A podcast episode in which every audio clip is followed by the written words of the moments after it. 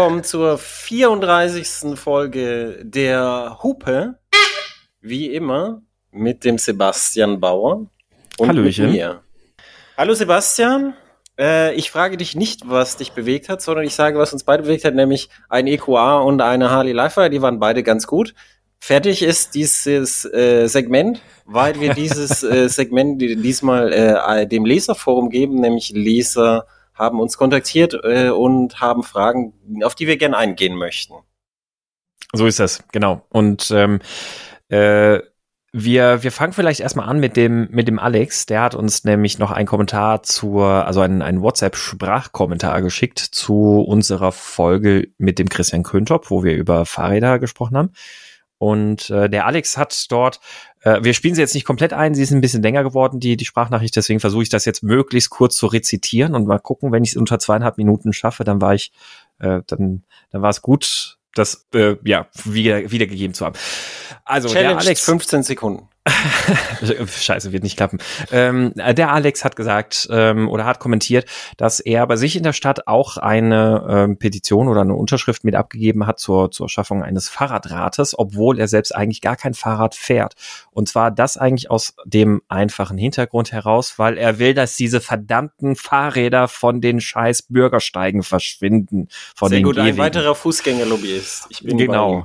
Ich, ich habe es äh, ich hab's natürlich jetzt vielleicht etwas überspitzt wiedergegeben, aber es war doch eine gewisse ähm, äh, Aufladung in ihm zu spüren, dass, dass er sich sehr darüber ärgert, dass Fahrräder die Gehwege Ja, ja, wegnehmen und, ist und vö- völlig blockieren. richtig. Die Fahrradfahrer nehmen uns die Gehwege weg. Nicht, nicht nur die und nicht nur die, sondern auch die ähm, E-Rollerfahrer mit ihren 25 kmh Crashgeschwindigkeit. Also auch die will er natürlich genauso vom Gehweg weghaben. ja, scheußliches Gezücht.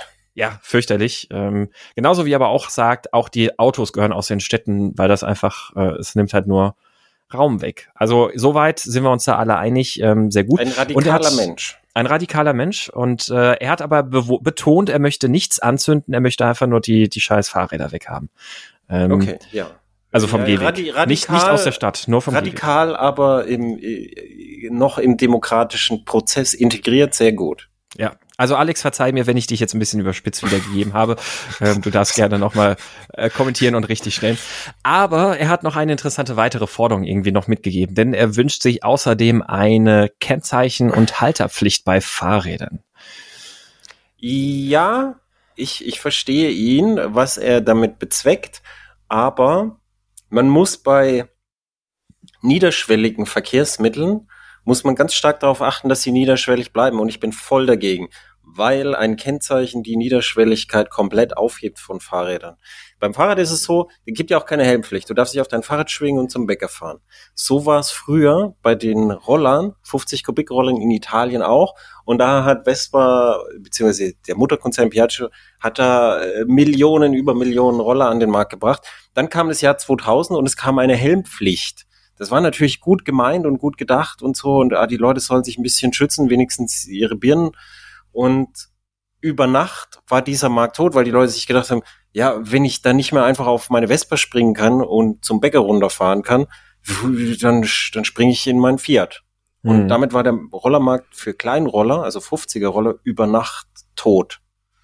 Und es gibt natürlich heute immer noch äh, Roller, aber das, das Feld hat sich komplett gewandelt und es sind jetzt heute zum Beispiel mehr so Großroller und so.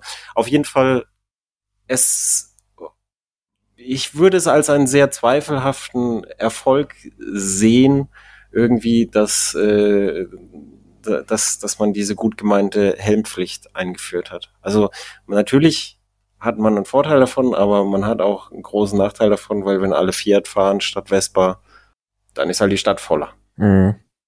Ja. Und äh, ja, eine Haltehaftung haben wir ja tatsächlich nicht mal beim, beim Auto, also zumindest nicht eine un, unbeschränkte Haltehaftung. Genau, wir haben die noch nicht Ja. mal beim Auto. Das, Ja. äh, das ist also noch utopischer. Ich, wie, wie, wie heißt der? Äh, der Alex. Schreiber? Ja, Der Alexander. Alex. Lieber Alexander, ähm, es wäre doch dann gut, da, dass, dass du auch darauf achtest, in deinem Verhalten, im öffentlichen demokratischen Diskurs und beim Wählen, darauf zu achten, dass für Autos mal die Halterhaftung eingeführt wird. Äh, weil die gibt's anderswo auch, die gibt's nur bei uns nicht. Und das, ich habe keine Ahnung, warum sie. Ich habe in äh, Nordirland mal von den North Ireland Crime Stoppers Post gekriegt und da stand, Sie waren zu der Zeitpunkt als Fahrzeugführer gemeldet und als Fahrzeugführer, you are responsible for your vehicle at all times und hier ist die Rechnung, bist zu schnell gefahren. Weißt du so und bei uns so, oh nein, da bin ich nicht gefahren, da ist mein Cousin aus Schweden war zu Besuch. Äh, sie erreichen ihn nicht, er hat kein Telefon. Ach, wenn das so ist ja gleich, ja, dann okay. Aber beim nächsten Mal, dann kommen wir mit der Fahrtenbuchauflage, ganz bestimmt. Ja, ja, also es ist, es ist einfach, alle anderen machen so und ich finde, ja. wir können es mal beim Auto anfangen und beim Fahrrad, ach, ich, also ich sehe jetzt nicht, dass mit dem Fahrrad äh, so viele Verbrechen begangen werden, dass, dass, dass man das Fahrrad dann nachvollziehen wird anhand des Kennzeichens. Da sitzt ja immer jemand drauf und der hat ein Gesicht das heißt, wenn man da, ich weiß ja, wenn man da äh, hier chinesische Zustände sich vorstellt, dann ist er ja schon am Gesicht identifiziert von einer Milliarde Kameras. und da muss man gar nicht rätseln, oh, mhm. wer ist der Halter dieses Fahrzeugs, sondern da sitzt jemand drauf und dann ist schon klar, wer das war. Social Score runter. so, so, so sieht's aus. Wir brauchen einfach viel mehr strenge Totalüberwachung. Genau. Vorbild ja. China. Ich hab's, hab's immer gesagt. Der Chinese fährt auch Nee, nein, stimmt gar nicht. China ist früher, war früher eine echte Radfahrernation und äh, der Wohlstand sorgt dafür, dass sie jetzt alle im Stau stehen. Das ist so ein sehr fragwürdiger Fortschritt gewesen. Ja, aber gleichzeitig sorgt der Wohlstand auch dafür, dass jeden Tag ein chinesischer Milliardär dazukommt. Heute erst noch gelesen oder gestern. Aber gut, äh, anderes Was? Thema. Äh, wie, wie heißt die Währung nochmal? Yuan oder so? Nein, nein, ein, ein chinesischer Dollar-Millionär. Milliardär. Dollar Milliardär. Milliardär. Milliardär. Ja. Ah ja? Das okay. äh, läuft, läuft bei dir. Ja, es ist ko kommunistischer Kapitalismus. Ist, ja. Also es ist, sie sind da damit erfolgreich. Ist, äh, ich weiß nicht, wie es ist, in China zu leben. Wir werden es auch so schnell wahrscheinlich nicht rausfinden, weil man, äh, weil wir ja nicht Mandarin sprechen und uns keiner das erzählen wird, aber. Susa spricht Mandarin. Ja, sie, sie, sie kann uns bei Gelegenheit mal sagen, wie es ist, in China zu leben. Ich, ich glaube, ich bevorzuge die europäische äh, Variante. Wir streiten uns den ganzen Tag, aber dafür äh, gibt es keinen Social Score ja, und richtig. Äh, weniger Kameras. Ja. Ähm, eine, eine ganz kurze Ergänzung möchte ich dann noch machen an der Stelle. Ähm, und zwar äh, äh einfach einfach total total off topic weil wir gerade ja dann auch über diese über diese Roller gesprochen haben ähm, wer, wer, wer einfach mal ein paar Minuten Zeit hat, kann sich ja gerne mal ähm, ein, ein hervorragendes musikalisches Erzeugnis einer deutschen Band an, anhören, nämlich die Band We Butter the Bread with Butter, äh, hat ein, ein Lied rausgebracht mit dem Titel 20 kmh äh, das äh, so Textzeilen enthält wie Ballern über dem Bordstein mit 20 kmh. Und ja, es, es ist ein Lied über E-Scooter. Äh, das, das nur so am Rande. Ist es ein gutes Lied oder ist es ein trashiges ja, Lied? Auf, es ist, es ist natürlich schon so ein bisschen trashig, selbstironisch, aber musikalisch und produziert und so ist es trotzdem ganz cool. okay. Ja. Ich werde es ähm, sofort auf Spotify suchen. Genau, das äh, ich. Äh, halt, jetzt habe ich Werbung gemacht, das, oder? Oh je, oh je. Ah, äh, ich, ich kann. Ich, es sind doch, es sind doch, es ist Spotify, es sind doch irgendwie Ausbeuter oder so. Ich weiß es nicht, bin ich up to date. Ja, wer beutet nicht aus? Ähm, aber ich kann an der Stelle auch noch mal, nicht weil wir dafür bezahlt werden, aber einfach nur, ähm, ich möchte einfach noch mal ganz kurz äh, pieksen. Ähm, ich trinke übrigens gerade wieder ein Paulaner äh, Weißbier Zitrone alkoholfrei. Ähm, das, das nur am Rande erwähnt. Und äh, damit gehen wir jetzt in den äh, Heise Forum Kommentar Leser wissen wissen, worum es geht. Ähm, und damit dann noch in einen zweiten Kommentar, den wir nämlich noch erhalten haben. Und zwar hat der Steffen uns äh, gefragt, äh, ob, ob wir nicht mal die Verlautbarungen und die Äußerungen ähm, von äh, unserem guten Freund Herbert Dies äh, kommentieren wollen, der ja kürzlich so im äh, ich glaube, das war in der absoluten Schlussphase des Wahlkampfs, also direkt gerade noch vor oder schon kurz nachdem die Wahllokale quasi geschlossen waren, verlautbaren hat, dass er fordert, und das waren dann die Headlines, die rumgegangen sind, CO2-Preis von 65 Euro ab 2024. Das ist so die Kernessenz gewesen. Und dann finden sich darin ähm, noch einige andere Sachen, die äh, relativ selbsterklärend sind, nämlich sowas wie äh, ja, die, die Subvention für fossile Kraftstoffe beenden, Ausstieg aus der Kohle deutlich vorziehen, Ausbau der erneuerbaren Energien auf mindestens 255 Gigawatts bis zum Jahr 2030. Ähm, Kaufprämie für Elektrofahrzeuge vorerst beibehalten und dann bis 2025 schrittweise verringern. Ladeinfrastruktur für Pkw, Lkw muss massiv gefördert und ausgebaut werden. Stärkere Förderung für Fahrräder, E-Bikes, elektrifizierte Car-Dienste, äh, Carsharing-Dienste sind ein Muss.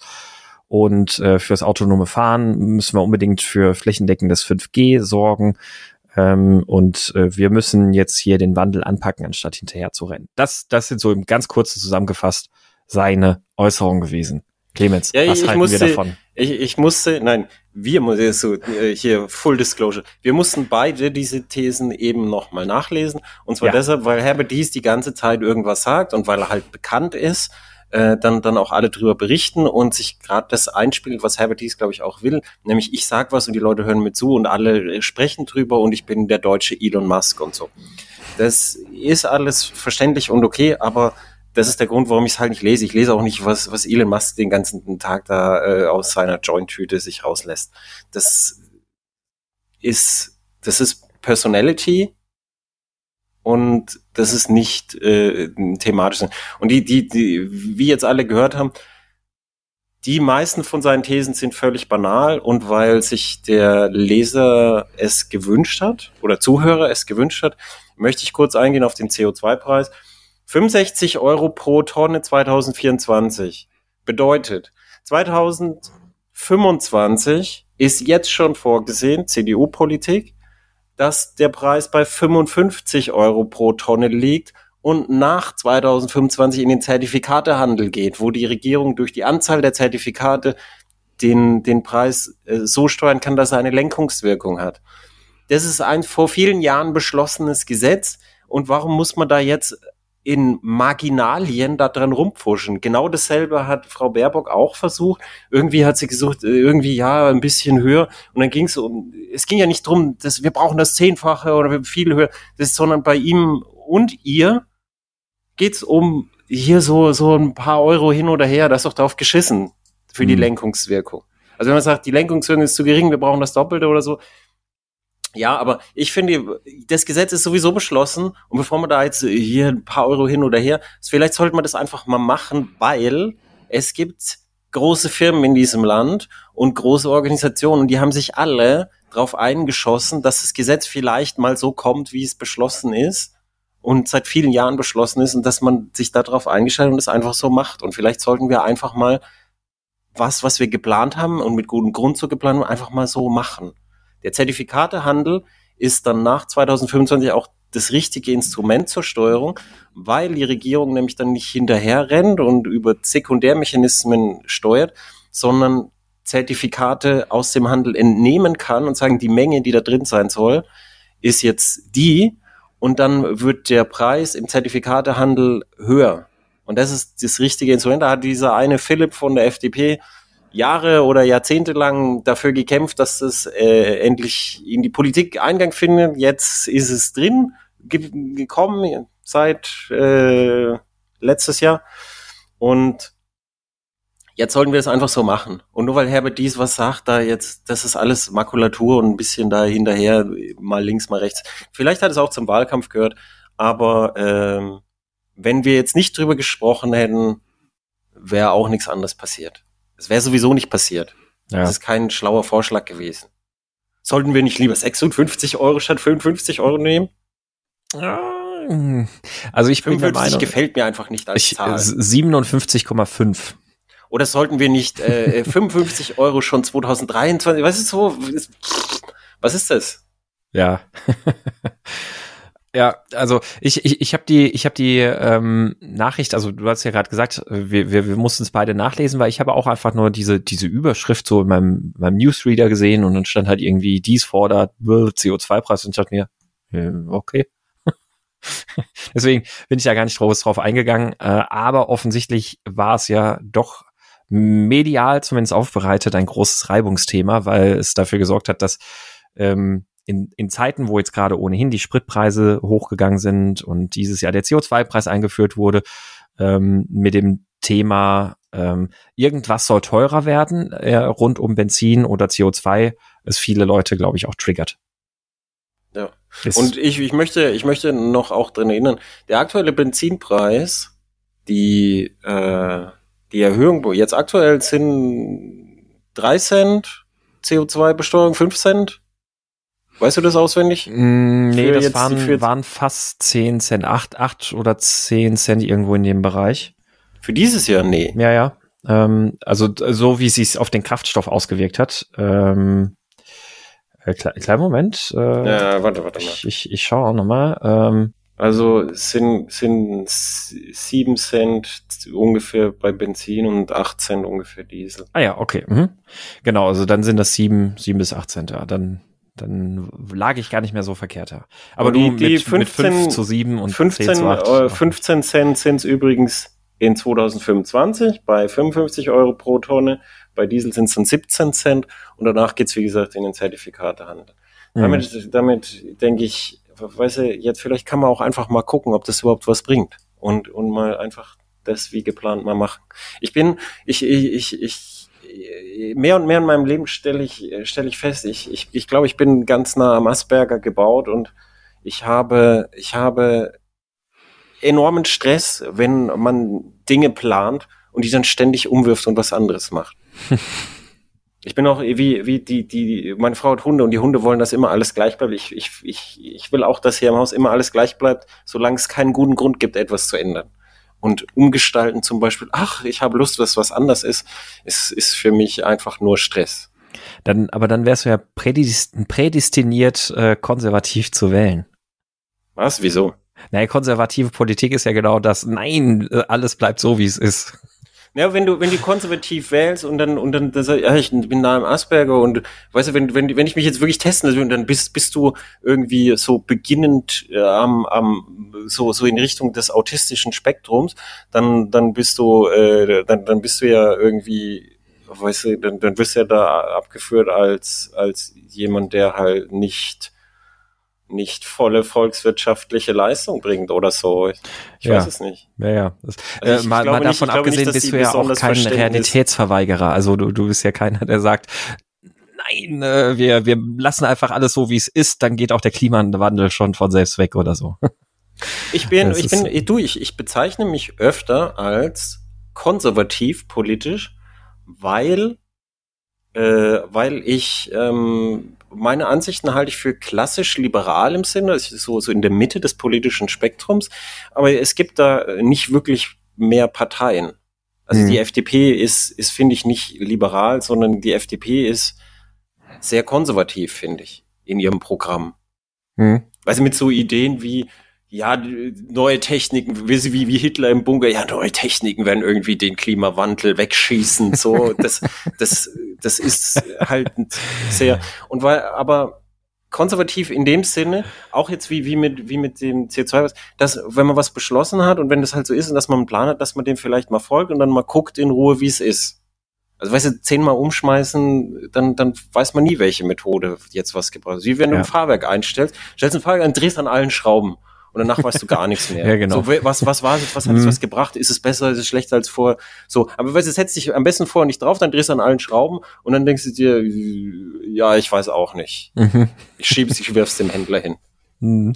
Ich sehe schon, wir, wir müssen irgendwann mal bei einem Bierchen mal ein bisschen auch über die Begriffe konservativ und liberal und sowas philosophieren. Ja, das, das, das sollten wir tatsächlich, und ich, ich, ich würde mir tatsächlich wünschen, dass, dass, äh, dass mehr Leute sich, sich überlegen, irgendwie das, das, klassische liberal. Das, der Begriff des Neoliberalismus ist ja entstanden, weil der klassische Liberalismus, nämlich, ähm, nämlich, dass man eine Mitte findet zwischen, okay, was kann man so lassen, also, also ein Balance, was kann man so lassen und was muss man ändern, ähm, und da möglichst hart vorgehen, dass es möglichst wenig Regeln gibt, dass, dass, dass der halt im politischen Spektrum kaum noch stattfindet und dass sich extrem halt polarisiert hat.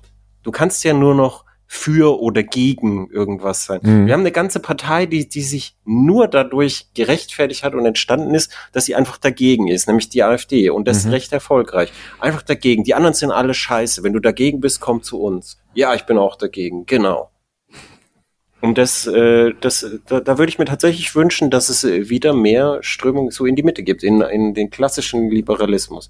Und die FDP gehört da meiner Meinung nach nicht dazu, weil sie äh, weil sie sehr konservative Ansichten vertritt und dann auch in ihren Koalitionen ja typischerweise dann natürlich äh, äh so, so konservativ koaliert.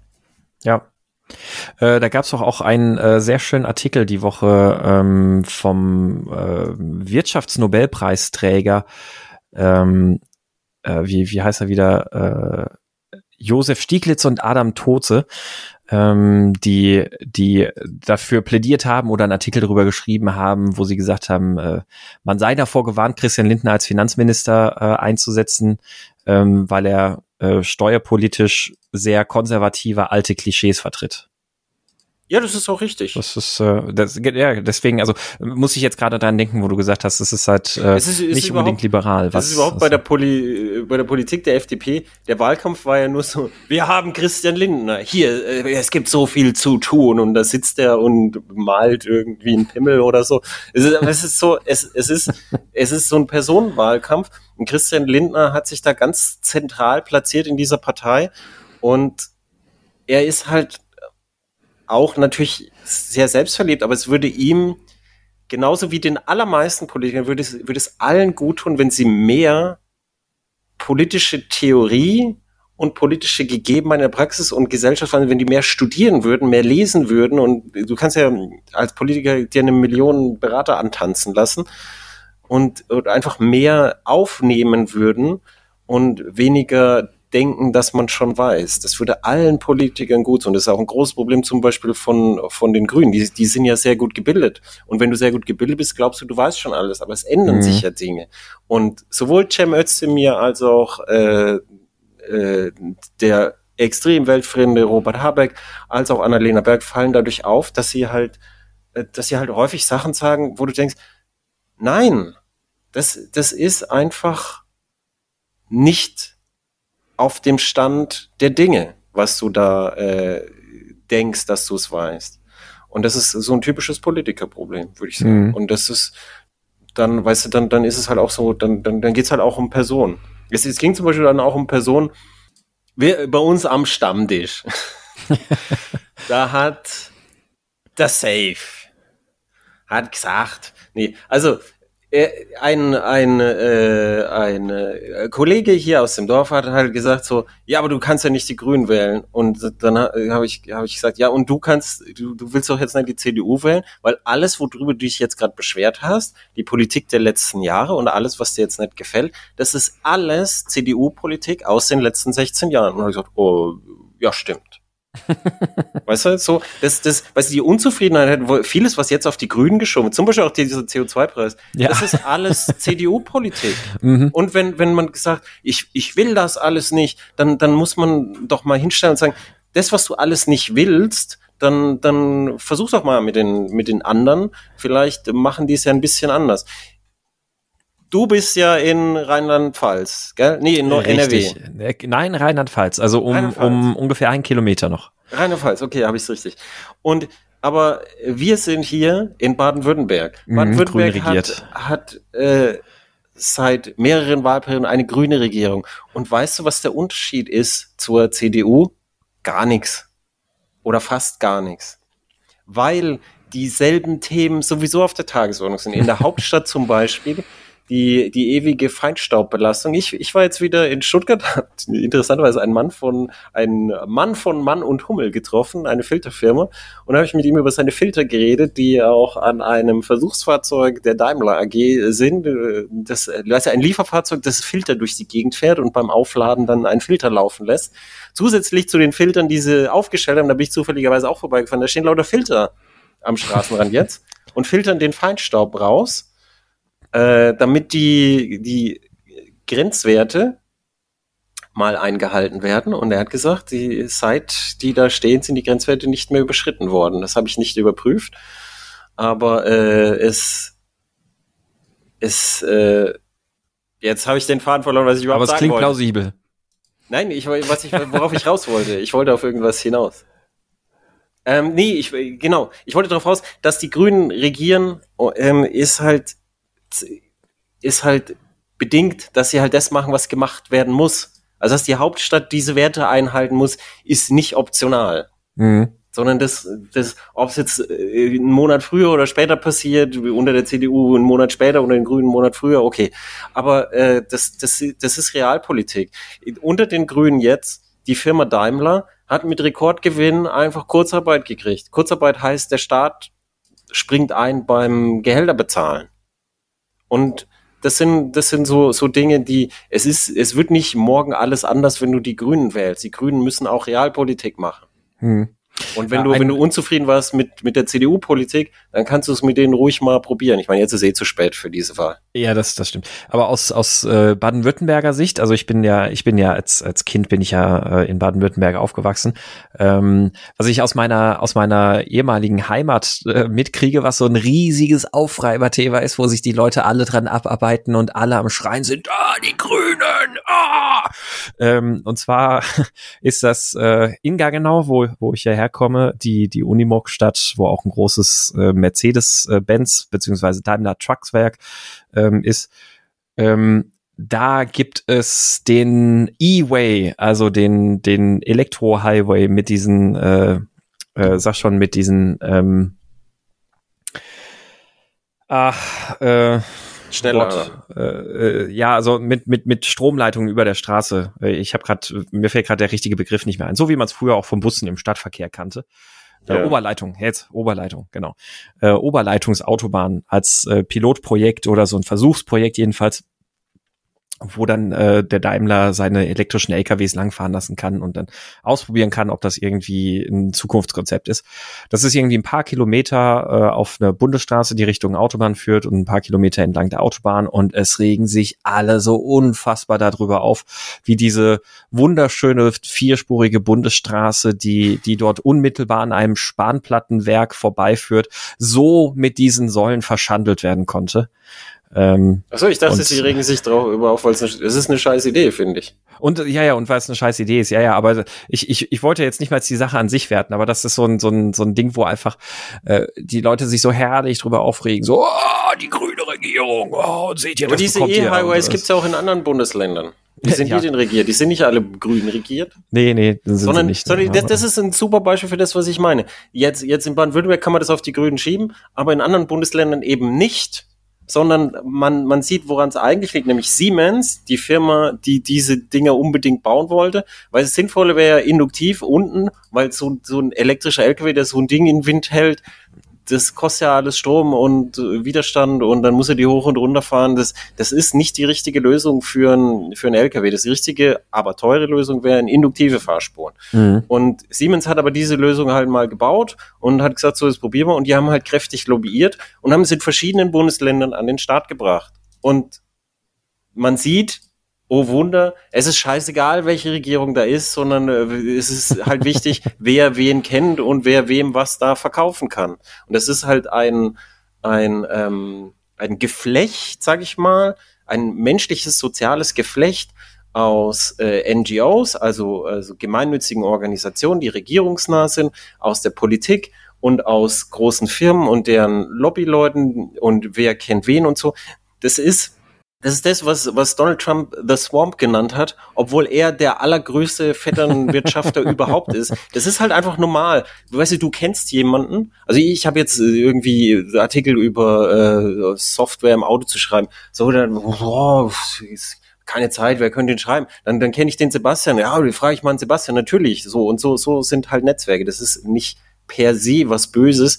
Es, man muss es halt nur verstehen. Und deshalb mhm. ist halt, deshalb gibt es halt den Begriff der Realpolitik und an den müssen sich halt alle gewöhnen. Es hat bei mir auch äh, so, so, so an politischer Lebenserfahrung mal mindestens 25 Jahre gebraucht, bis ich den Begriff der Realpolitik verdaut hatte und ihn akzeptieren konnte.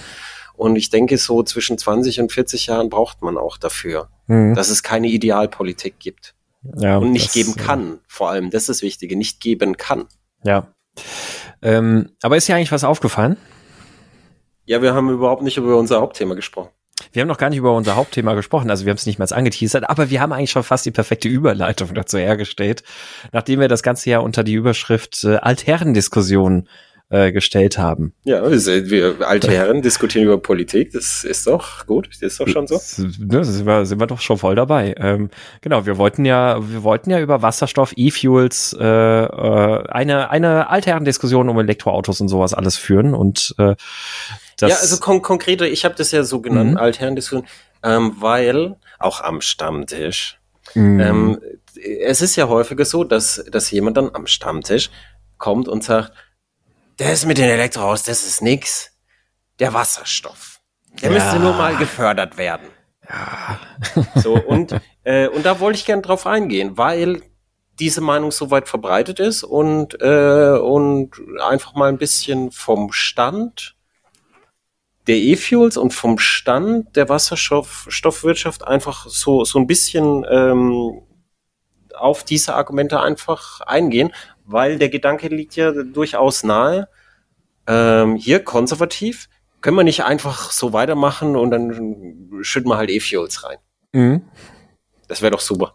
Also wäre wär total super. Also machen wir einfach. Äh, aber da gehst du gleich, glaube ich, im Detail noch ein bisschen mehr drauf ein. Einfach den, den dutzendfachen Energiebedarf, den wir uns dann in den Tankschritten, ist doch geil. Ja, also bei, bei, bei E-Fuels ist es, ist es so, das ist, Hast du das eigentlich gesehen? Habt ihr das auch? Wir haben, äh, wir haben eine Werbekampagne von, keine Ahnung, wer dahinter ist, wahrscheinlich irgendwie, äh, es, es gibt ein, ein E-Fuels-Konsortium, das macht Lobbyarbeit.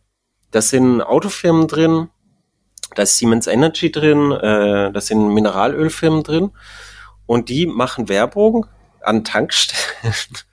und da ist so, so, so Wachsmalkreiden, also so, weißt du, so, so, so Pseudo-Wachsmalkreiden, Design und Blumen und dann steht da E-Fuels for Future und so. Hast du das schon mal gesehen? Nee. Aber ich, ich muss sagen, ich bin in den letzten sechs Wochen auch sehr selten an, an deutschen Tankstellen gewesen, weil entweder waren wir zu, zusammen unterwegs in den Alpen und ich habe im Ausland getankt oder davor und danach hatte ich jeweils Elektroautos hier und äh, bin nur einmal kurz mal eine Runde mit dem Porsche gefahren. Hm. Äh, aber kaufst du, kaufst du kein Red Bull an der Tankstelle? Nee. Ja, ich schon. Es ah. ist völlig, völlig Gehirnverbrannt, das macht. Das kostet das Doppelte und ich brauche ja nichts sonst davon. Aber ich mache es trotzdem aus Gewohnheit. Und nicht nur aus Gewohnheit, sondern hier, hier, hier auch, wie, wie gesagt, äh, nah am Asperger, ich, ich, ich mag's, ich mag's nicht, in, in den Laden zu gehen, wo so viele Menschen sind und ich dann an der Kasse stehen muss. Ich lieber in die Tankstelle und spreche mit der freundlichen Frau, die immer dieselbe Frau ist, weil ihr gehört die Tankstelle und sage hier das Red Bull bitte, danke, tschüss. da ist mir auch egal, dass es mehr kostet. Also die Tankstelle ist quasi dein Red Bull Shop. Ja, ich kaufe da immer Red okay. Bull Cola. Mhm, mh, mh. Wenn Red Bull diese Cola einstellt, dann, dann habe ich wieder eine Krise, weil dann gibt's wieder was nicht, was ich, ich kaufe die hier immer. immer wenn meine Frau sagt, ja, was hat er denn wieder? Du hast das Körbchen verschoben, das stand vorher da und jetzt steht's da, das gefällt mir auch nicht. Und der Hund so, ja, mir gefällt's auch nicht, es soll wieder wo es vor. Ja, es ist äh, eher eher sehr neophob eingestellt. Es ist also äh, es ist, Was? Äh, neophob? Neophob. Na, ja, ist, Neuheiten ist, feindselig. Genau, das ist so eine Eigenschaft, die ja Katzen vor allem auch sehr sehr äh, prägend nee, ich, haben. Ich bin ich bin ich bin nicht ich bin nicht Neuheiten gegenüber feindselig eingestellt. Ich ich bin ja sehr neugierig. Also was so, ich will, ah, ich will ah, Neues so. Nur äh, bei bei bei Sachen, die die, die, die ich als Gewohnheiten drin habe, eine Gewohnheit stellt eine erhebliche Investition dar, verhaltenspsychologisch betrachtet. Mhm, richtig. Und wenn diese Investition mir weggenommen wird, weil plötzlich die, die Firma Red Bull keine Cola mehr herstellt, dann, äh, dann stürzt mich das natürlich in, in emotionalen Turmoil, wie der Engländer und, sagt. Und du hast ja nicht nur emotional, sondern ja auch tatsächlich finanziell dann schon viel investiert bis zu diesem Zeitpunkt. Also dann, dann kommt noch diese Sunken Cost äh, Fallacy dazu.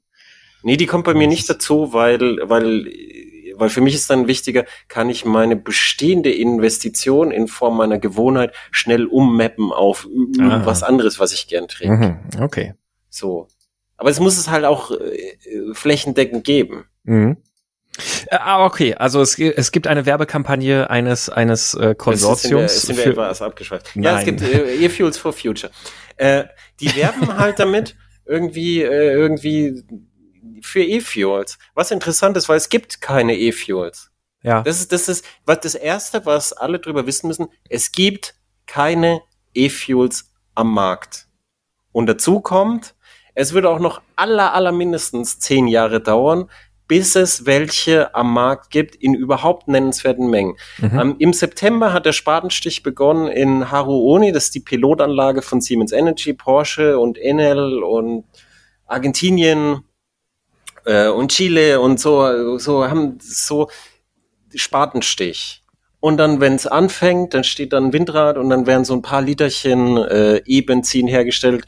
Und bis, bis da relevante Mengen, die dann für einen Markt auf den Markt kommen, da rausfallen, wird erhebliche Zeit vergehen. Am Anfang das Benzin, was da rausfällt, wird zu PR-Zwecken in den Porsche GT3 Cup geworfen werden. Wo jetzt äh, mhm. hier ähm, synthetische Kraftstoffe der zweiten Generation verfeuert werden. Damit man sagen kann, wir sind, äh, wir, wir sind CO2-neutral und wir, wir haben, wir sind an der Cutting Edge of Technology. Ähm, aber es gibt sie nicht und es wird sie auch noch lange nicht geben. Das ist das Erste und Wichtigste, was man dazu wissen muss. Das heißt, es würde bedeuten, nicht nur, dass man zehn Jahre so einfach so weitermacht mit Erdöl ausgraben und raffinieren und verbrennen, sondern dass man locker mal so 25 Jahre so weitermacht, bis E-Fuels in den Mengen verfügbar sind, dass man wirklich damit das komplett ersetzen kann. Mhm. Und, äh, und dann, dann viele, viele Leute argumentieren dann, dann auch dazu, ja, E-Fuels, dann nimmt man den Überschussstrom in Deutschland aus Wind und Solar. Die, äh, also die Argumentation liegt irgendwie nahe, aber so eine Anlage, also die, die kleine Anlage, die sind so, also Pylone, kostet drei Milliarden Euro, so in der Größenordnung. Wenn du, du, du hast jetzt eine Investition von drei Milliarden Euro und dann, dann, dann, dann erklärst du deinen Investoren, ja, und dann müssen wir warten, bis uns jemand mal so Überschussstrom gibt. Vielleicht weht mal der Wind ein bisschen zu viel und dann, und ja, andere wollen auch Ökostrom, alle wollen Ökostrom, aber vielleicht kriegen wir ein bisschen was ab und jetzt gib mir dein Geld. Und dann sagt er, äh, alter, Kapitalrendite, vergiss es. Also das, das ist, das wird in Deutschland überhaupt keine Herstellung von E-Fuels geben weil das nicht sinnvoll ist. Mhm. Sondern E-Fuels werden hergestellt. Die Pilotanlage steht in Patagonien, weil dort 270 Tage im Jahr der Wind weht. Und aus dieser Windkraft wird E-Benzin gemacht.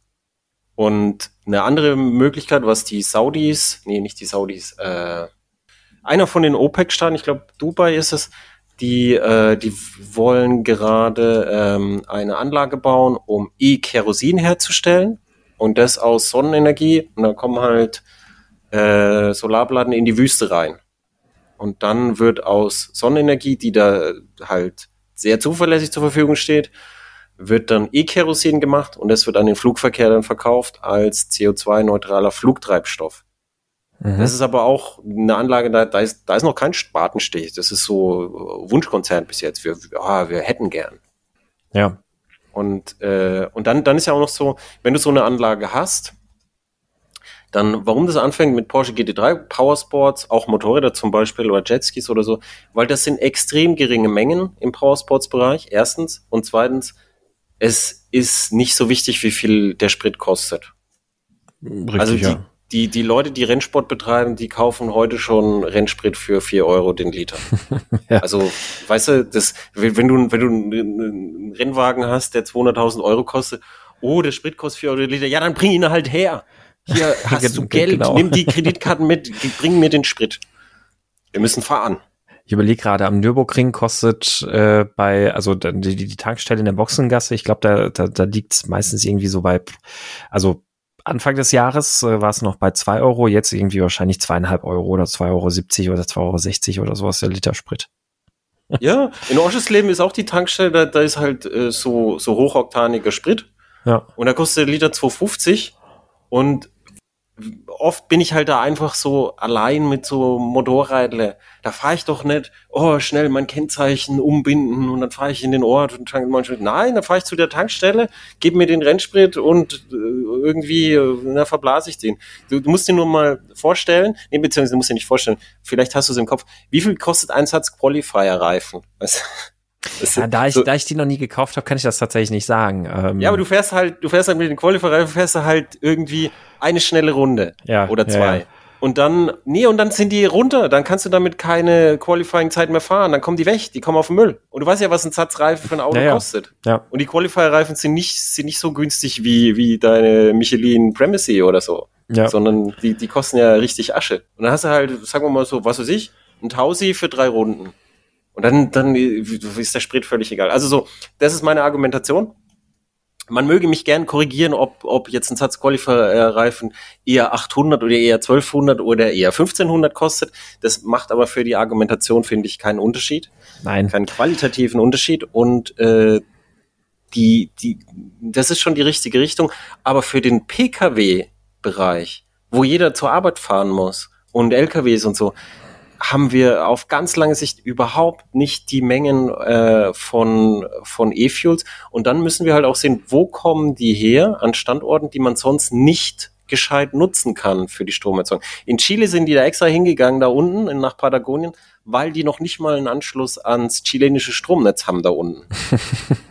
weißt du, so, so damit das zeigen kann, das sind Standorte, die könnte man sonst anderweitig halt nicht die Energie dort verwenden. Das, das, das soll dieses Pilotprojekt zeigen. Und dann ist aber die Frage, wie viele von solchen Standorten gibt es? Weil Mhm. der, die Vorstellung, die, die, wenn, wenn man diesen Gedanken jetzt geschlucke, ist ja, ja, Afrika. Afrika, die Wüsten, die Sonne, die sollen jetzt irgendwie E-Fuels für Europa machen. Dann ist aber die Frage, die ganzen nächsten irgendwie Millionenstädte entstehen in Afrika. Ganz viele zukünftige Weltstädte und Zentren des kulturellen Lebens entstehen gerade in Afrika. Und dann ist halt die Frage, äh, kann Afrika irgendwie die E-Fuel-Herstellungsstelle äh, für Europa sein? Und dann auch, will Afrika das? Weil vielleicht brauchen die einen Ökostrom dringend selber für ihre riesigen Städte und ihre Technologieprojekte und was weiß ich alles, was sie äh, noch bauen wollen. Ja, ja. Bist Also- du noch da? Ja, ja, ich, ich bin noch da. Aus der Leitung gefallen, während ich rante. ich, ich wollte deinen wunderschönen Rant nicht unterbrechen.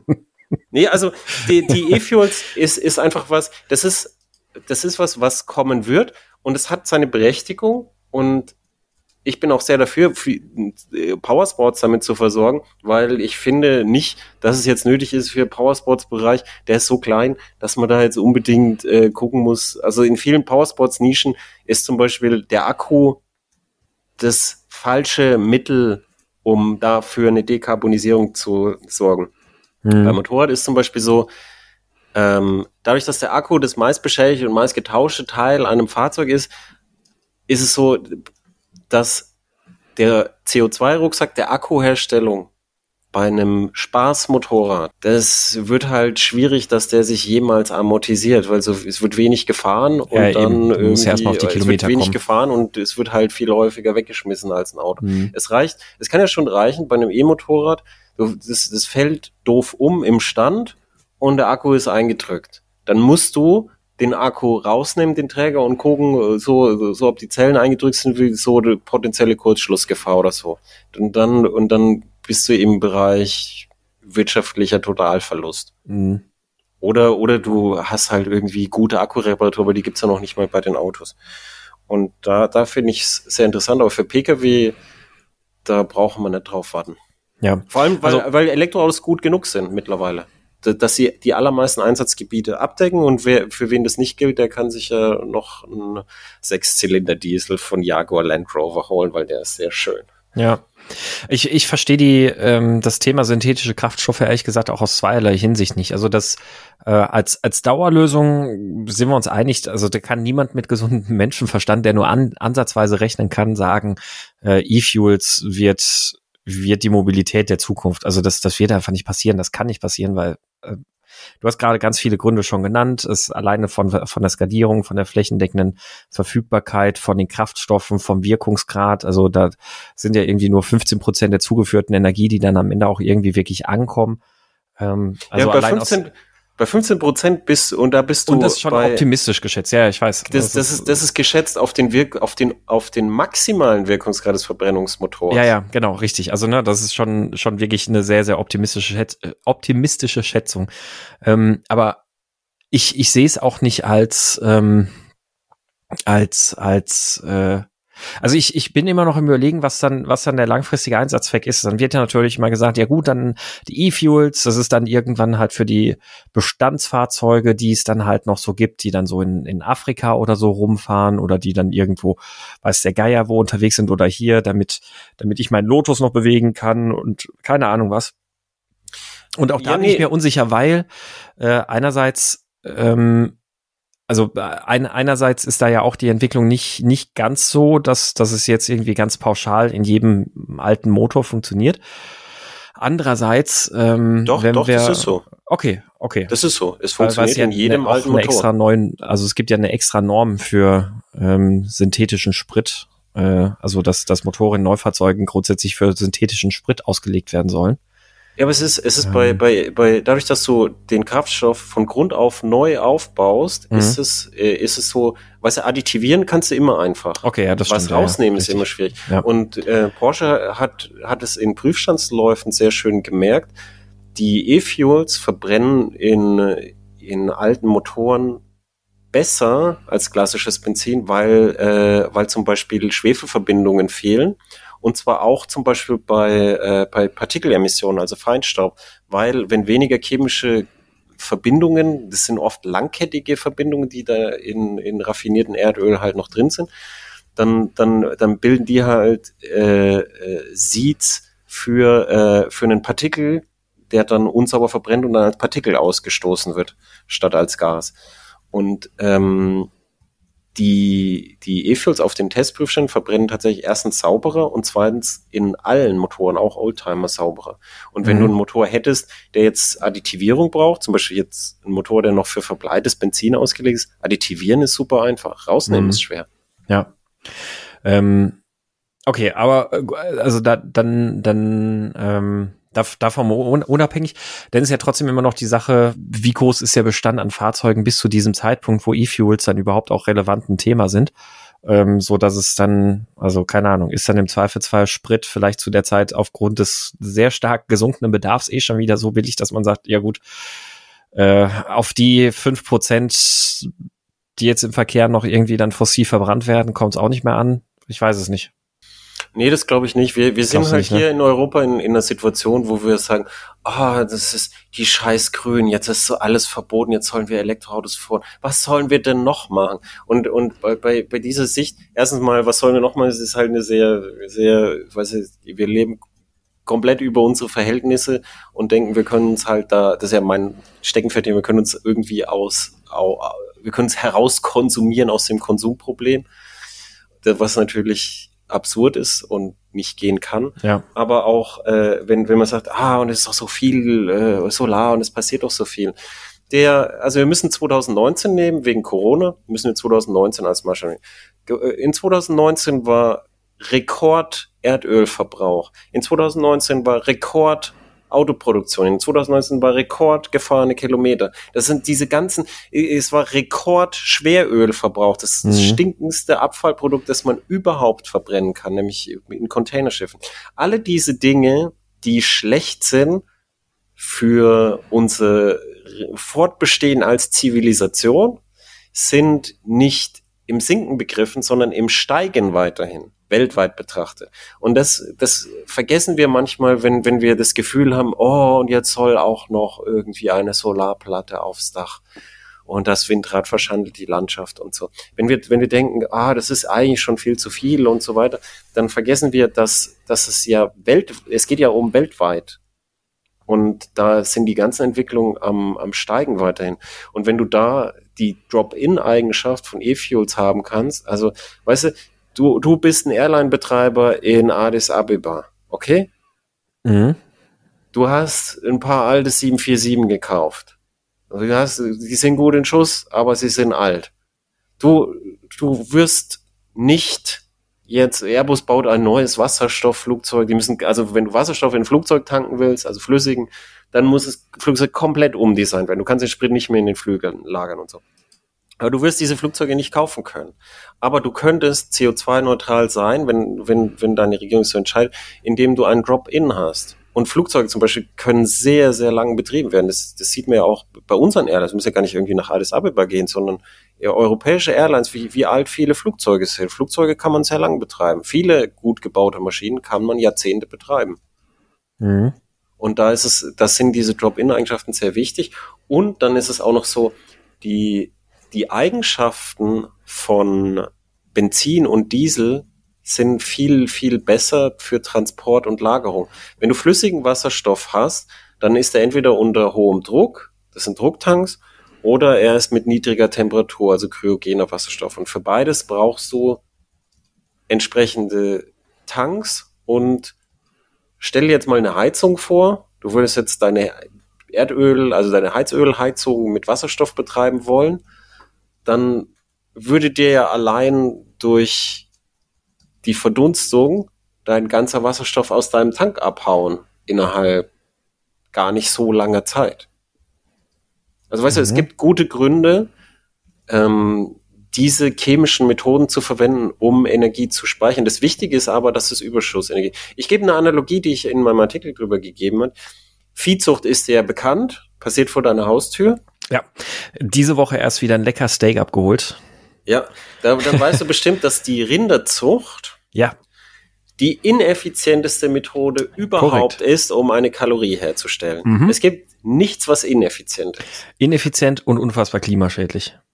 Ja, weil sie, weil sie ineffizient ist. Aber es ist nicht so, dass, dass das per se eine schlechte Idee ist, sondern was eine schlechte Idee ist, mit dieser ineffizienten Methode, das halt riesengroß flächendeckend, wie es in Südamerika ist, Wälder weg, äh, Gräser mehr her und dann kommen die, werden die Rinder durchgetrieben für Europa. Ähm, sondern, sondern wie es traditionell früher war und wo wir auch wieder hin müssen, ist, dass Gebiete, die nicht nutzbar sind, sinnvoll anders, dass man die beweidet und dann hat man zwar einen extrem ineffizienten Prozess, aber in dem extrem ineffizienten Prozess bist du dann so, dass du hast, ja, aber zumindest kriege ich ganz bisschen was raus von was, was ich sonst gar nicht nutzen könnte. Den Wind in Patagonien, den nutzt sonst gar niemand. Und dann ist halt äh, den für die E-Benzinherstellung nutzen, ist dann halt ein Fortschritt. Und so muss man denken. Und genau wie bei der Viehzucht ist es dann aber extrem feinfühlig muss das passieren, dass du die Standorte aussuchst. Weil wenn du zum Beispiel sagst, ah, Viehzucht und so, das kann man CO2 negativ betreiben, was man kann. Aber wenn du dann zum Beispiel für, dass du eine Viehweide hast, ein, ein Moor entwässerst, dann, dann bist du natürlich komplett auf dem Rückwärtsgang mit Vollgas in die Wand. Mhm. Und da, da, da, das sind, das ist ein, ein komplexes Thema mit vielen Facetten, wo ganz viel Feinfühligkeit und so Zwischentöne gefragt sind. Und die, die, die können im öffentlichen Diskurs leider nicht stattfinden. Und deshalb haben wir halt die Vereinfachung auf E-Fuels for Future, die du nirgends kaufen kannst. und, äh, und irgendwie die andere Seite, die, die, äh, die argumentiert, so ein, so ein Scheiß, das ist doch nur das letzte Zucken des Verbrennungsmotors. Also es, es gibt meiner Meinung nach gute Gründe, das zu machen. Es ist, äh, man kann jetzt nur nicht darauf warten, dass es im Pkw und, und so, das ist, also es, das ist Quatsch. Ja. Das, das ist, das ist eine, ist eine lange Zeit. Man muss überhaupt sehen, wie viel, wie viel sinnvoll ist zu produzieren. Ja, ähm, ich kann nichts hinzufügen, ich kann nichts ergänzen. Ich hatte gerade noch einen Gedanken, aber den, ich habe gerade den Faden verloren. Aber äh, das, äh, wir haben ja auch noch das, das Thema Wasserstoff, weil, äh, okay, Clemens, wenn du schon jetzt keine E-Fuels willst in der Fläche, was ist denn dann mit dem Wasserstoff? Der gehört doch gefördert. Da brauchen wir die ganzen scheiß Akkus nicht auf der Straße. Ich, ich will E-Fuels in der Fläche. Das habe ich doch, glaube ich, eindeutig. Oh, okay, ich bin, ich bin, noch, ich bin E-Fuels Lobbyist. Also ich bin nicht der mit dem Plakat, ich bin E-Fuels Lobbyist wegen Powersports. Ich, ja, ich, ich, ich lobbyiere meine, für E-Fuels, E-Fuels, nee, E-Fuels not for future, but E-Fuels for Power Sports. Ja, genau, e-, E-Fuels for Power Sports, genau, richtig. Das, das, da, da gehe ich mit. Äh, nein, aber äh, nicht, nicht als die Mobilitätslösung der Zukunft. Ähm, äh, genau, aber hier, jetzt, jetzt sag doch mal, wenn du das schon nicht, nicht willst, die ganzen Akkus, die können auch keine Lösung sein, wir brauchen doch Wasserstoff. Da muss ja nur mal richtig geforscht werden, aber die Regierung will das ja nicht, weil die hat sich ja jetzt auf diesen Akkukurs festgelegt. Das ist alles falsch. Okay. alles, was Sie gesagt haben, ist falsch. Na, die Regierung fördert auch Wasserstoff. Äh, es war im Gegenteil, war ja die, die, ähm, die Kritik, dass es die nationale Förderstelle für Wasserstoff da, die jetzt äh, zugeteilt bekommen hat, dass sie auch Ladesäulen mal vorantreiben soll, äh, witzigerweise, dass die, wobei die Kritik von Elektroleuten, dass die gefördert wird und Wasserstoff wäre so sinnlos. Der Grund, dass Wasserstoff kommt, ist, weil der Akku einfach ähm, sich nicht für alle Szenarien eignet. Also wenn du ein Flugzeug über den Atlantik fliegen willst, dann ist der Akku technisch betrachtet nicht die Wahl des Energiespeichers, die sinnvoll ist. Weil wenn du mit einem Akku über den Atlantik fahren, fliegen willst, dann musst du schon ein, ein sehr beschauliches Tempo da irgendwie vorlegen. Und das weiß ich nicht. Man kann immer sagen, ja, man könnte zurückgehen in die Zeit der Zeppelin. Es war doch schön, dass man zwei Wochen über den Atlantik geflogen ist oder so. Aber das, oder, oder wie, wie lange, paar Tage vielleicht. Aber das, das ist, weiß ich nicht, ob, ob es jetzt wirklich, ähm, also die Leute wollen es ganz sicher nicht, aber es ist, ist die Frage, ob das uns wirklich weiterbringt, wenn man jetzt in der Hinsicht rückwärts geht. Ähm, und dann ist es im Gegenteil so. Airbus hat vor einiger Zeit vorgestellt neue Designs für Wasserstoffflugzeuge, weil die, eine Turbine ist äh, sehr vielseitig. Also eine, eine, Turbine kann eigentlich alles verbrennen, was schön flüssig ist. Also du kannst auch so hochprozentigen Schnaps verbrennen in der Turbine, wenn er nur hochprozentig genug ist. Und ähm, Airbus hat deshalb gesagt, ja, wir verbrennen einfach reinen Wasserstoff in Turbinen und dann fliegen wir damit. Jetzt hast du aber, also die, die Flugindustrie will kryogenen Wasserstoff, das heißt, der ist runtergekühlt auf eine Temperatur, bei der er flüssig ist und dann kommt er in isolierte Tanks. Jetzt hast du aber das Problem, dass Wasserstoff zwar sehr energiereich ist pro Masseneinheit, mhm. aber nicht so energiereich pro Volumeneinheit. Und du hast im Flugzeug halt außer das Masseproblem auch das Volumenproblem. Und dann müssen das runde Tanks sein, damit die halt äh, den, den Druck des verdampfenden Wasserstoffs auch aushalten. Und dann wird das Flugzeug dergestalt umdesignt. Der Sprit ist nicht mehr in den Flügeln. Die Flügel von den Neuflingen sind so ganz dünn. Das ist ganz interessant und die sind hinten im Flugzeug und der ganze Passagierraum ist nach vorne gedrückt und die, die Fenster fangen dann erst so bei ein Drittel ungefähr so an, kurz vorm Flügel. Also wenn so, so Flugzeuge umdesignen. Und da, äh, also das, das ist eine Richtung, die, die durchaus möglich ist für neue Flugzeuge, dass man gleich Wasserstoff reinfügt, nämlich äh, vor, mit dem Hintergrundgedanken, wenn wir eh Wasserstoff herstellen, ganz viel und so, dann nehmen wir den direkt und verbrennen den und nix mit E-Kerosin, das ist zusätzliche Prozesse und so gleich, gleich rein, gleich weg damit über den Atlantik.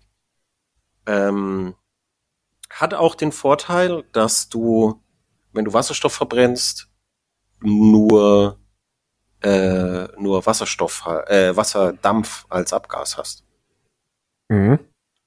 Also das ist äh, das ist ein großer Vorteil. Wenn auch natürlich Wasserdampf das eins der stärksten bekannten Treibhausgase ist. Da bin ich immer ganz kritisch, ganz kritisch.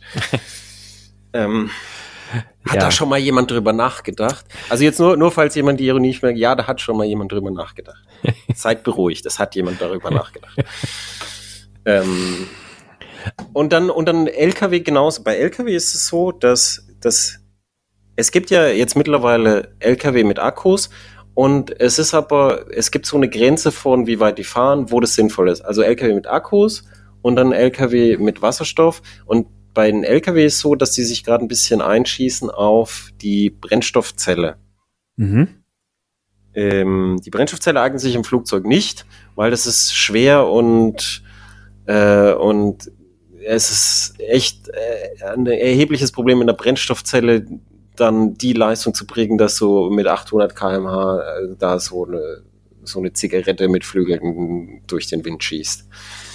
Ähm, und deshalb die, die Verbrennung direkt natürlich. Aber in LKW schaut's anders aus, weil du ja äh, da nicht 800 kmh fährst und auch direkt äh, das, das Rad antreiben kannst, also direkt nicht vom Boden abstumpen kannst. Und da äh, haben sich haben viele Firmen ganz viel Wasserstoff, Brennstoffzellenkompetenz aufgebaut Und da geht es in die Richtung, dass, dass, äh, dass dann die schweren Fernverkehrs-LKWs mit Wasserstoff betrieben werden sollen. Und das ist technisch betrachtet und auch so in den Planungen ist schon relativ weit, weil auch hier der Gesetzgeber äh, so Vorgaben gemacht hat, die, die das bedingen. Weil die Lokalemissionen am Fahrzeug sind, sind die Vorgaben dafür sind, sind erst für 2025 und dann für 2030. Die sind so, das kann der Dieselmotor technisch nicht schaffen. Und wenn du E-Fuels reinfüllst, dann, dann die Vorgaben gehen nach Emissionen am Fahrzeug. Das heißt, wenn du ein E-Fuels mhm. rein, wo der Kreislauf eigentlich CO2-neutral ist, aber am Fahrzeug halt was ausgestoßen wird, dann kannst du nicht rein. Jetzt kann man drüber reden, warum die EU dieses Gesetz gemacht hat. Da sitzen ganz sicher nicht die äh, interessiertesten Leute, weil einer davon hat in der Diskussion gesagt, ja, da könnten die Lkw-Hersteller ja mal Leichtlauföle verwenden und könnten 15 Prozent Ersparnis an Spritspuren, wo du denkst, in, in welchem Jahr lebt der? 1910? das sind seit Jahrzehnten sind da Leichtlauföle drin. Also da ist nicht viel Ahnung und auch wenig Interesse in diesen EU-Kommissionen leider. Also es kann aus Inkompetenz sein, es kann aber auch sein, dass das Gesetz deshalb ist, damit du da keinen fossilen Diesel dann heimlich reinschüttest und quasi äh, in, im Boden gebunkertes CO2 in die Atmosphäre mhm, bläst. Ne? Mhm. Das kann auch sein. Das wissen wir nicht, das ist äh, schwer, schwer zu sagen. Wer es weiß, kann es, äh, kann es mir gerne verraten, falls jemand in diesen EU-Kommissionen sitzt, auch falls sich jemand dort beleidigt fühlt, äh, äh, gerne argumentieren, warum die Beleidigung nicht angebracht war. äh, vielleicht war es ja nur ein Depp. Weißt du, ein Depp ist, ist immer dabei. Und ähm, auf jeden Fall bei diesen ganzen Schwerlastwagen, auch Schiffsverkehr zum Beispiel. Schiffsverkehr ist gerade die Frage, fahren wir mit Ammoniak, fahren wir mit Wasserstoff, äh, oder fahren wir mit, äh, mit E-Diesel, also, also einem E-Fuel, welcher Art auch immer in, in Zukunft. Also auch, auch da ist, ist die Frage, was man fährt. Äh, es ist aber ganz sicher nicht so, oh, äh, meine äh, 15.000 PS, ersetze ich die jetzt mit einem Akku und einem Elektromotor? Das ist nicht im Gespräch, weil das ist technisch nicht sinnvoll. Du mhm. müsstest einen so riesigen Akku, also wenn du, wenn du die Containerstrecke jetzt hier dein äh, nächstes Xiaomi soll aus China nach Bottrop kommen, dann muss es ja über die Containerstrecke und da, wenn, wenn du so einen Akku da einbaust, dann, dann, dann sind da sehr wenige Xiaomis auf dem Containerschiff. Aber jetzt hast du ja eigentlich ein sehr, sehr ausführliches Plädoyer für den Wasserstoff gehalten, oder? Ja, ich wollte erklären, warum. Erstens wird's gefördert und zweitens wollte ich die Gründe erklären, warum er gefördert wird. Und du wirst, du wirst sehen, was da nicht vorkam, nämlich der PKW. Genau, darauf wollte ich doch jetzt eingehen. Also der PKW aber, kam da nicht. Aber im PKW, ich will doch keine Kackbatterie durch die Gegend fahren hier, hör mal. Ja, und wenn, wenn wer das nicht will, der kann auch keinen äh, kein Brennstoffzellen-PKW fahren, weil ein Brennstoffzellen-PKW ist wie jedes Brennstoffzellen ein batterieelektrisches Fahrzeug, das, ja. das nachgepuffert wird aus der Brennstoffzelle, weil die Brennstoffzelle hat ja so Dauerleistung von so 15 kW, 30 kW und so und da wird immer die Batterie nachgeladen. Aber wenn du wenn du jetzt oh, deinen neuen Audi Q Q irgendwas Q-Brennstoffzelle fahren willst und dann 15 äh, kW, 60 kW, was aus der Brennstoffzelle halt rauskommt und dann musst du ja auch erstmal warten, bis die die Leistung bringt und so. Das würdest du ja gar nicht akzeptieren, sondern die Leistung kommt aus der Batterie und dann ähm, dann wird die halt immer wieder nachgeladen aus der Brennstoffzelle. Aber mhm. du brauchst ein volles batterieelektrisches Auto und dann hast du halt die Brennstoffzelle, die die immer wieder auftoppt. Also hast du auch Rekuperation und alles. Genau. Ja. Und du der, hast die Batterie Punkt, halt ein bisschen kleiner. Genau. Ja. Du hast die Batterie kleiner, aber äh, es gab ja diesen Herrn Gumpert, den können wir jetzt auch mal aufgreifen. Der hat eine Methanol-Brennstoffzelle, ja. die, die un, äh, technisch nicht so interessierten Journalisten antragen konnte. Äh, und dieses Auto hat, hat eine, eine ganz hohe Leistung, die kommt aber aus der Batterie und dann hat es eine Methanol-Brennstoffzelle, die dann mit 15 kW, glaube ich, gell? 15 ähm, oder 30 kW? Ich, ich weiß es nicht mehr. Also in einer ganz niedrigen Leistung dröppelt die so nach.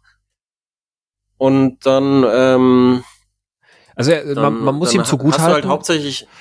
Ja, äh, ja, sprich, sprich weiter. Man muss ihm was zugutehalten? Äh, man muss ihm zugutehalten, dass er, dass er es geschafft hat, den Wirkungsgrad des Gesamtsystems halt nochmal erheblich zu verschlechtern. Um, um, um dann das Ganze unter eine Überschrift stellen zu können, vor wegen, oh, mal eben nachtanken für zig hundert Kilometer. Ja, und er, und er, das ist interessant, ist, er weiß das ja alles. Er ist, er ist Ingenieur, der weiß das alles. Er weiß, der, der Methanol, also um Wasser, äh, um äh, Methanol in der Brennstoffzelle zu verwenden, brauchst du einen Methanolreformer, der einiges an Wirkungsgrad einfach wegnimmt. Auf jeden Fall hast du dann Methanol, dann hast du einen geringen Wirkstoffgrad und dann hast du, du wird die Batterie nachgedröppelt und hauptsächlich ist es ein, ein, ein teures, großes Elektroauto, das unterwegs immer so ein bisschen nachtröppelt. Und äh, der, das Problem, es gibt ja Brennstoffzellen-Pkw, noch ein paar. Und das Problem ist, weil du halt ein, Elektro, ein komplettes Elektroauto hast, die ja schon nicht billig sind, und dann noch eine Brennstoffzelle mit Platin-Elektroden und was weiß ich, dann kommst du halt auf diese hohen Preise. Was kostet der Hyundai Nexo? 63.000 irgendwas? Oh, da fragst du mich was. Ja. Und das ist halt so kleines SUV-Größe für 63.000. Der Toyota Mirai, da, das sind ja immer noch so, dass sie, ah, wir verkaufen den gar nicht, aber trotzdem 70.000 Euro, so wenn, wenn für die, wenn wir es verkaufen würden, dann für 70.000 Euro. Das ist, äh, das, das klingt mir jetzt nicht nach, nach dem Massenmarkt, den sich alle erhoffen. Mhm. Interessanterweise darf ich nochmal zurück zu Nutzfahrzeugen gehen. Die, das ist ein Thema, die werden viel zu selten beleuchtet. Aus, ausnahmsweise. Da müssen wir aber auch noch dann letztlich dann mal final erklären, warum die Brennstoffzelle jetzt im PKW halt dann einfach dann trotzdem nicht. Äh, Weil sie zu teuer ist. Äh, ja, sie, sie ist zu teuer und ähm, ja, am Ende ist halt aber auch der Wirk Wirkungsgrad halt auch einfach, also Elektroautos halt einfach einfacher mit besserem Wirkungsgrad halt auf die Beine zu stellen, ne? Das stimmt, der Wirkungsgrad ist, ist schlechter, aber die, was die Hoffnung der Leute ist ja, wenn die Infrastruktur für Schwerlastverkehr kommt, dass man sich da irgendwie dranhängen kann mhm. mit dem Pkw. Das ist die Hoffnung. Da ist aber dann halt auch so, weißt du, du wärst jetzt die Schwerlastindustrie in, in einer Person. Was, was, was ich heute nicht alles bin. Ja, also so, du willst, du, du müsstest jetzt Infrastruktur für Schwerlastverkehr ich weiß nicht, wie, viel Rücksicht würdest du auf die fünf Hansel nehmen, die Hyundai Nexo fahren wollen? Ja. Gibt es da in Deutschland 30 Stück oder so? Die, also da, da nimmst du nicht viel Rücksicht auf. Der Schwerlastverkehr Meine LKW-Fahrer, die müssen, die müssen tanken können. Genau, ja. Also der Schwerlastverkehr nimmt ja auch jetzt schon nicht so oft so besonders viel Rücksicht auf Elektroautofahrer. Ist, äh, ich stand jetzt schon zweimal abends oder nachts irgendwo an der Autobahn an der Tank, also an der Ladesäule, wo, wo ein LKW komplett über die gesamte Lade Säulen, also über, die Parkplätze vor den Ladesäulen ja, irgendwie. Aber in unserem grün Nacht. regierten Ländle ist das anders, weil da, da ist, ich war, ich war gestern Nacht an dem Parkplatz komplett alles vollgestellt mit LKW. Es gibt ja dieses Parkplatzproblem wegen den Fahrzeiten. Ja. Alles voll, breite Ladestation, ganz brav leer. Okay. Mhm. und das ist immer okay. so bei uns. Und ich glaube, dass die NBW da wirklich ein Auge drauf hat. Also die, die NBW betreibt ja ihr, ihr Schnellladennetz. Und ich glaube, die hat da wirklich ein Auge drauf. Hm, schau an. Ein Auge drauf, vielleicht haben sie Kameras. Ja, da, da sind wir wieder. Wir brauchen eine totale Überwachung. Die totale Überwachung. Ja. Äh, auf jeden Fall, wenn, wenn zum Thema an die Wasserstoffinfrastruktur dranhängen. Die Firma Deutz, die Nutzfahrzeuge herstellt, mhm. falls sie jemand nicht kennt, die hat einen rein Sechszylinder Dieselblock. Und die hat sich zu Recht gefragt, so wie Airbus auch. Ah ja, pff, da können wir eigentlich auch, wenn, wenn die jetzt Wasserstoff alle wollen, das ist uns ja egal. Der Motor verbrennt auch Wasserstoff mit ein paar Änderungen. Und dann haben sie diese paar Änderungen gemacht. Du siehst, dass es dieser Block ist. Diesem Block musst du da gar nichts ändern. Und äh, dann verbrennt in dem Hubkolbenmotor Wasserstoff. Mhm. Äh, und das finde ich ist gar nicht so dumm. Weil wenn es die Infrastruktur gibt und du dann einfach gleich ein Produkt anbieten kannst als solches. Im Nutzfahrzeugbereich ist auch so, weißt du, wenn die Betriebsstunde dann beim, beim Nutzfahrzeug wegen dem Sprit dann halt, äh, dann, dann halt mehr kostet, dann, dann ist das halt so, das reichst du gleich weiter an deine Kunden. So Bauindustrie, bauen wird ja auch immer teuer und so. Aber dann, dann, wenn, wenn das der Wille der Regierung ist, Dekarbonisierung, dann heißt es so, wir haben Produkte, Dekarbonisierung, wir können gleich weitermachen. Wir müssen nicht mal das Gießwerk ändern. Mhm. Und äh, da, da gibt's, da wird's auch noch einige äh, Angebote geben, weil der Dieselmotor ist, ist mittlerweile bei an seinen optimalen Lastpunkt, die du im Nutzfahrzeugbereich ja tatsächlich gut anfahren kannst, Wenn du jetzt zum Beispiel, du hast einen Diesel-elektrischen Antrieb oder einen Diesel-hydraulischen Antrieb, dann kannst du immer viel näher an deinem optimalen Lastpunkt bleiben, als wenn du Pkw hast, wo du dann so wird der Motor kalt und dann fährst du niedrige Drehzahl und dann fährst du am Begrenzer und so. Und diese Motoren haben Wirkungsgrade am optimalen Punkt mittlerweile, die, die gehen an die 60 Prozent ran. So 57 und so. Hubkolbenmotor mit, mit äh, Diesel, Dieselprozess. Ach, ach so. Nee, Dieselprozess. Ach so, Diesel, ach so, ja, ja Diesel. Und jetzt ist die okay, Frage, ja, ja. wie viel, wie viel man davon in Wasserstoff retten kann. Das ist die Frage, das weiß ich noch nicht, das muss ich zeigen. Aber die Brennstoffzelle hat ja auch nur 60 Prozent. Verstehst du? Mhm. Also von daher, weißt du, der Gedanke hört sich erstmal so hihihi, aber es ist vielleicht bis wahrscheinlich gar nicht so blöd. Hm. Und hier habe ich die Hoffnung für alle meine Pkw-Fahrer. Vielleicht baut jemand einen Hubkolbenmotor für dein Auto und dann brauchst du keine Batterie und dann schüttest du einfach Wasserstoff in deinen riesigen Drucktank, der den Kofferraum so irgendwie einnimmt. Da hast du halt einen kleinen Kofferraum. Aber dann, dann, dann könntest du auch äh, dein Auto mit Wasserstoff äh, fahren. Genau. BMW hatte ja schon im Siebener so einen, so einen Motor zur Serienreife entwickelt. Ähm, ja, BMW hat es schon oft gezeigt. Da, da kann man, kann man sich ja jetzt vielleicht noch überlegen, ob man, äh, ja, also jetzt jetzt mache ich quasi zum zum fast zum Abschluss denke ich mal äh, noch mal ein bisschen polemisch. Man kann sich ja dann überlegen, ob man lieber mit einem riesigen 250 Bar Gasdrucktank durch die Gegend fahren möchte oder lieber mit einem elektrischen Akku unter dem Popo, der, der einen höheren Wirkungsgrad hat und wo die Frage der äh, ja, Energiegewinnung vielleicht auch ein bisschen einfacher zu beantworten ist als beim Thema Wasserstoff. Ja, ja aber so, so als, als Nische, wenn du dir vorstellst, äh, du, als, als Nische, irgendwelche Nischenfahrzeuge, wobei ich da eher, ganz ehrlich, ich denke eher an so Kurierdienste, die dann so, so dann, weiß ich, Vorstellung, man darf jetzt keine, man darf keine fossilen Treibstoffe mehr verkaufen. Mhm. Vorstellung. Im Jahre 2135. Ähm, dann kann ich mir vorstellen, dass du, dass du halt sagst als Kurierdienst, ja, wir müssen aber durchblockern. Weißt du, zwei, im Jahr 2135 muss ich dazu sagen, gibt es kein Tempolimit in Deutschland, okay? Das ist ganz wichtig zu verstehen. das wird nicht kommen. Das gibt's da nicht. Oder es ist wieder abgeschafft. Aus äh, mangelnder Bevölkerungsakzeptanz. Und dann, ich muss da durchblockern mit meinem Lieferwagen, 160 dauerhaft. Und dann, äh, dass, dass du so in dem Lieferwagen, wo du auch ein bisschen mehr Platz hast, für die Kurierdienste, dass du, dass du dann halt so, so Motorisierung vielleicht hast, wo du dann dich an die LKW-Wasserstoffinfrastruktur dranhängen kannst. Weißt du, so als Nische. Jetzt weniger irgendwie, ich will meinen V8 Wasserstoff Hubkolbenmotor, sondern eher so, so ein furziger Vierzylinder drin und dann äh, gib ihm. Hm. Ja, Wer weiß, wer weiß. Wir, wir werden. Jetzt habe ich, jetzt, jetzt hab ich aber wirklich jedem einen Hoffnungsfunken in die Hand Jetzt, gegeben. jetzt hat, also wer, wer jetzt nicht noch irgendwelche Hoffnungsfunken gefunden hat, äh, irgendwelche hab, Strohhelme, an die er sich klammern kann. Ich habe jedem einen Hoffnungsfunken gegeben und und äh, und mit denen kann jetzt jeder in in die in seine Kammer der in seine Benzingemisch Kammer der Hoffnung gehen und gucken, was passiert. Ja, ähm, ja, so ja, ähm, ja. Ja, ähm, so viel ja. zu diesem Thema. Wie ich denke, wir haben äh, die alten Herren sehr respektvoll behandelt, weil wir sind selber alte Herren, oder ich zumindest. Ich möchte da nicht äh, jemanden als etwas bezeichnen, als dass es sich nicht fühlt. Ich war übrigens schon immer ein alter Herr. Ich identifiziere mich komplett damit, schon seit Jahrzehnten. so, so, so Grumpy Old Man mäßig, oder? Ja. Ah, ja, okay. Grumpy Conservative äh, Old Man. Hm. Mhm. Grumpy Conservative uh, White Old Trash Man. so, also Trash Man im Sinne von von White Trash, also die die die die äh, amerikanische Unterschicht. Das, äh, das habe ich bei dir anders kennengelernt, aber, aber okay.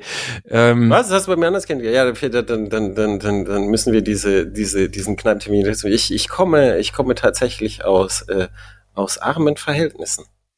Ja, das, das, das, das mag sein, äh, aber aber du, du gibst dich ja nicht wie, wie der White Trash. Nein, ich, ich, ich verrate es auch keinem, das darfst du auch keinem sagen. Also ich, ich okay. tue natürlich so, als wäre ich voll. Ich habe auch Aktien und so. Ah, ah du Spießer. Ich, ich, ich, hab, ich bin einer von denen, die von jedem eine Aktie hat, damit ich die Currywurst kriege auf der Aktionärsversammlung. Kostenlose. genau. Ja, das äh, ultimative Geheimtipp. Ja, apropos, ich wollte mir mal noch VW Currywurst bestellen. Ähm, gut, äh, ja, aber dann äh, würde ich sagen, genau, haben wir, haben wir doch sehr schön jetzt den alten Herren äh, allen noch einen Strohhalm in die Hand gegeben, von den alten Herren oder von anderthalb alten Herren, wie auch immer.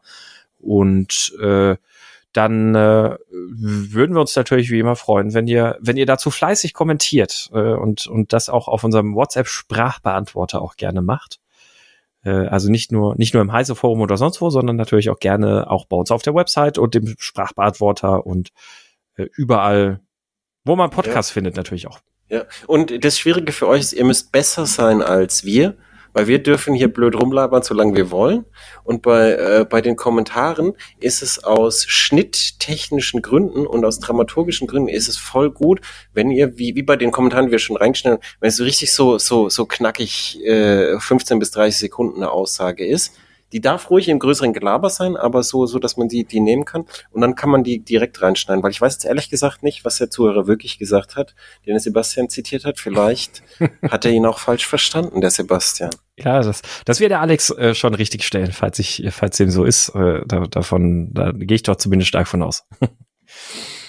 Gut, dann äh, machen wir für heute den Sack zu. Wir äh, wünschen euch allen noch äh, viel Spaß weiterhin in eurer Schrauberhalle. Wir haben gelernt, äh, offensichtlich hört ihr uns auch ganz gerne beim Schrauben äh, oder beim Autofahren oder was auch immer ihr gerade so macht. Und äh, wir hören uns beim nächsten Mal. Bis dahin. Tschüss. Tschüss.